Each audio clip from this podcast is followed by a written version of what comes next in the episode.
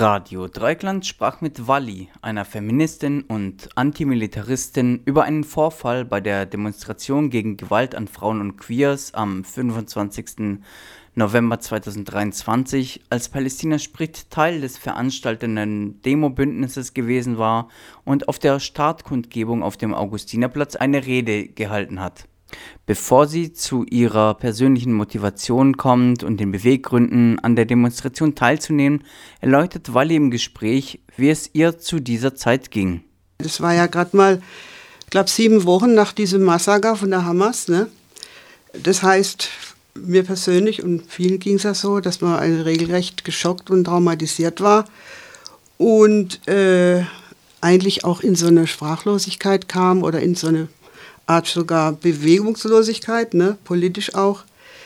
Äh, kurz darauf ging es dann los mit der Gegenoffensive von, den, von der israelischen Regierung und halt auch äh, sofort, also war ich da in der emotionalen Zwickmühle, dass ich gesehen habe, dass der, die, die, das israelische Militär halt äh, da ziemlich heftig vorging, viele zivile Opfer und äh, der Netanyahu halt für mich eh auch, sagen wir mal, ein ziemlich reaktionärer Mensch ist mit seiner rechten Partei, die, wo er zusammenarbeitet. Das ist die andere Seite gewesen. Dann die nächste Seite war halt hier die äh, politische Linke, wo halt so peu à peu mitgekriegt hast, ja, was geht da ab? Dass halt äh, hauptsächlich auf der Straße sich dann spontan äh, Palästina spricht bewegt hat, dass bestimmte äh, linke Kreise sich da sehr, meiner Meinung nach, unkritisch, komisch mitbewegt haben. Das heißt, man war oder ich war als politische Mensch, Frau, Feministin in einem Vakuum und habe gedacht, nee, was geht hier ab? Emotional hin und her gerissen. Die jährlich stattfindende Demonstration gegen Gewalt an Frauen und Queers, von der Walli erfahren hatte, sah sie als Möglichkeit, sich politisch auszudrücken. Ah ja, das ist jetzt mal ein Feld, wo ich hingehöre und da gehe ich hin. Und war froh, dass ich endlich einen Anlaufpunkt gefunden habe, da, wo ich mich, wo ich gedacht habe, da, äh, da treffe ich Menschen, die in meinem Sinne denken und handeln. Wir gingen hin, also mein Lebensgefährte, der Klaus, ging mit und gesagt, okay, geh mal hin. Da waren dann so 200 Leute, 200, 300, ich weiß es nicht. Und dann kamen zwei Reden, eine von Frauen zu Rojava und auch zum Iran. Und insgesamt waren das sehr gute Reden, also politisch. Und ich habe gedacht, hey, ja, klasse. Da wird wieder ein Zusammenhang dargestellt und auch eine politische Ebene, die einfach die Welt zusammenbringt im Sinne vom gegen diese Gewalt von gegen Frauen für den Feminismus und auch antikapitalistisch, also sehr äh, gute Reden. Dann kam als dritte Rede sind drei Frauen äh, mit aus von Palästina spricht äh, aufgetreten und dann habe ich schon gedacht, ui, jetzt pass mal auf, was passiert da? Und habe halt gedacht, ja, hoffentlich mischen die das nicht auf komische Weise auf und habe dann, hab dann gedacht, jetzt bin ich mal gespannt, äh, was sie so reden. Und die haben dann halt auch äh, praktisch für den Feminismus, auch für, den, für die queere Bewegung innerhalb der palästinensischen Community gesprochen und haben das eigentlich sehr äh, positiv dargestellt. Walli stört sich nicht an dem Gesprochenen, sondern an dem, worüber geschwiegen wurde. Und ich stand da und habe immer gewartet, äh, jetzt muss doch eigentlich von deren Seite her eine klare Stellungnahme zur, zu dem Massaker der Hamas kommen, weil anders geht es nicht an diesem Ort. Ja? Und es kam nicht, kein Ton. Und dann habe ich gedacht, das, ich kann das so nicht stehen lassen. Ich war richtig also aufgewühlt, bin dann zu der Frau, die das so anleitet und habe die angesprochen und gesagt, also hör mal, äh, da muss was, da muss was kommen, ja, das, das geht nicht, ja, klar, gehören die palästinensischen Frauen und die Queers und alles gehören dazu, zu, zu, zu einer Widerstandsbewegung gegen das Patriarchat, aber das setzt voraus, dass ich genau benenne, wer der Feind ist. Und die hat dann so gesagt, ja, sie, äh, das hat jetzt hier keinen Platz. Ich kann ja nach der Demo noch mit ihr sprechen. Und ich war aber dann so, nee, das geht nicht. Und hab dann, bin zu den drei Frauen nebendran, die waren dann gerade fertig und habe versucht, das Mikro zu kriegen, weil ich einfach gedacht habe, ich muss irgend, und wenn ich nur einen Satz hingestammelt bekomme in meiner Aufregung, dass ich dann irgendwas sage, dass das nicht geht. Dass bei der Rede mit Nahostbezug eine klare Stellungnahme zum Massaker der Hamas an mehr als 1200 Menschen in Israel gänzlich fehlte. Und dann haben sie mir das, also haben sie mich so weggeschuckt, also jetzt nicht gewalttätig, aber weggeschuckt und dann halt das ähm, Mikro äh, weitergegeben und abgestellt. Und ich habe gedacht, nee, das kann ja wohl nicht sein. Und habe dann so in die Runde geguckt von den Leuten, die da standen. Was man gespürt hat, es gab keinen äh, Applaus in dem Fall, was vorher sehr wohl gut war bei Rojava und Iran und so weiter. Es war so eine gewisse Stille, aber keiner hat was gesagt. Wally fühlt sich verletzt und aufgewühlt und will die Situation einfach nur verlassen. Ein einziger Mann hat mich angesprochen und hat gesagt, er hat, er hat praktisch mir signalisiert, er hat verstanden, was ich will was ich wollte. Aber alles andere nichts. Schweigen im Walde. Gell. Ich bin weg, ich konnte nicht mehr. Ich habe gedacht, ich kann jetzt äh, nicht mehr da sein und mit der Demo auch mitlaufen. Also im Grunde bin ich dann durch die Stadt, mir liefen die Tränen runter. Ich war eigentlich entsetzt, ja, über diese, äh, über dieses Schweigen auch, ja, und den Leuten auch, die da standen, ne. Nochmal auf die Inhalte der Rede von Palästina spricht angesprochen, erklärt Wally, dass sie diese aufgrund der Nervosität nicht mehr ganz parat hat, aber dass es sie einfach gestört hat, dass die Hamas ohne Erwähnung blieb. Ich hatte schon so das Gefühl, ihnen wird eine Bühne gegeben, unreflektiert, unkritisch, auch unfeministisch, ja, äh, äh, und äh, dass sie eigentlich in dem Rahmen eher äh, äh, patriarchale Struktur oder fundamentalistische Strukturen von Hamas eigentlich verharmlosen, damit, wenn man es nicht benennt, damit verharmlost man und äh, relativiert, ja. Und äh, das kann einfach nicht sein, ja. Im Nachgang bekommt Wally Bedenken bezüglich des anstehenden 8. März, also des feministischen Kampftags. Weil das, der, der 8. März war ja in den letzten Jahren hier in Freiburg sehr gut besucht und war wirklich eine, eine Manifestation, eine feministische auch. Und ähm, da habe ich gedacht, nee, das garantiert mischen die da wieder mit.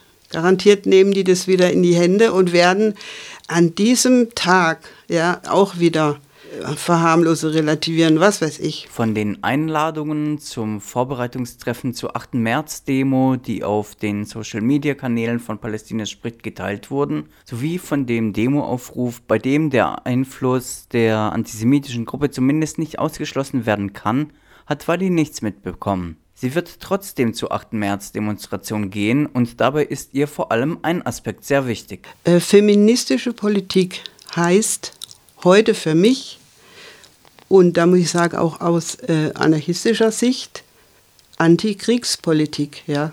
Und das heißt, äh, dass heutzutage es wichtig ist, gerade als, als Frauen, ja, ganz klar sich zu positionieren gegen jeden Krieg.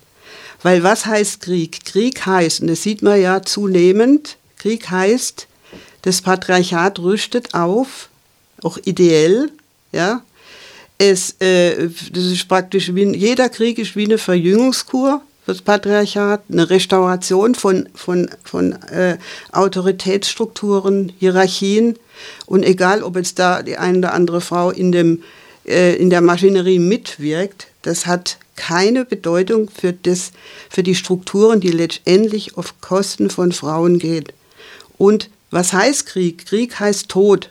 Krieg heißt Tod für Männer, Frauen, Kinder. Aber was heißt Krieg hauptsächlich noch? Das heißt, die Frauen werden speziell in der Strategie äh, ermordet, vergewaltigt. Es heißt, letztendlich jeder Krieg ist eine Kriegserklärung gegen die Frauen, weltweit. Und wenn man das einfach äh, äh mal sich vergegenwärtigt, da, was gerade zur Zeit abgeht, was einfach, äh, wenn man die Nachrichten hört, denkt man ja, man, ist innerhalb einer Kriegs-, man hört eine Kriegsberichterstattung, ja. mit Aufrüstungsfantasie bis, weiß ich, hin zu Atomgeschichten. Ne? Und ich sage halt, oder es, es kann nicht sein, dass heutzutage ist der Feminismus eine, muss eine Antikriegsbewegung werden, weil das ist letztendlich die einzige Garantie, dass diesem Gemetzel zu entkommen, ja. Uns geht es ja hier noch relativ gut, ja, in Anführungszeichen, ja. Schau mal nach Afrika, schau mal nach in Iran, überall. Oder schau mal in, nach Israel, schau mal in den Gaza, da nehme ich kein Blatt von Mund. Das heißt, jeder Teppich wird gelüpft und jeder Teppich unten drunter wird man sehen, dass das Patriarchat letztendlich Macht hat über die Menschen, ja. Und letztendlich dieses, diese Ideologie äh, weiterhin siegen lassen will, dass die Macht über den Menschen weiter herrscht. Und da muss eine feministische Politik einfach dagegen sein. Das würde ich jetzt dem entgegensetzen. Walli sieht sich nicht an Demonstrationsvorbereitungstreffen teilnehmend, dennoch ist ihr das Anliegen von großer Bedeutung. Sie sorgt sich über die Teilnahme und Akzeptanz von Palästina spricht und wünscht sich eine größere Vorsicht. Ich bin jetzt dann bald 72, mache so ungefähr 50 Jahre mit verschiedenen Entwicklungen feministische Politik oder unterstützt es. Bin hauptsächlich noch auf der Straße, wenn was ist. Aber ich bin nicht in den Strukturen. Aber man wird, ich würde es mir wünschen, äh, dass äh, Frauen, auch jüngere Frauen, sich das durchschauen, was da für ein Kalkül dahinter steckt. Und dass es letztendlich den, den Frauen nichts nützt, wenn sie in irgendeiner Weise einer gewalttätigen Richtung, wenn sie sich davon Karren spannen lassen. Das nützt niemand. Stattdessen wiederholt Walli im Gespräch mit RDL den Fokus ihres Feminismus. Und zwar das. Eine starke Bewegung gegen jeden Krieg, gegen patriarchale Strukturen, das einzig Richtige ist, ja.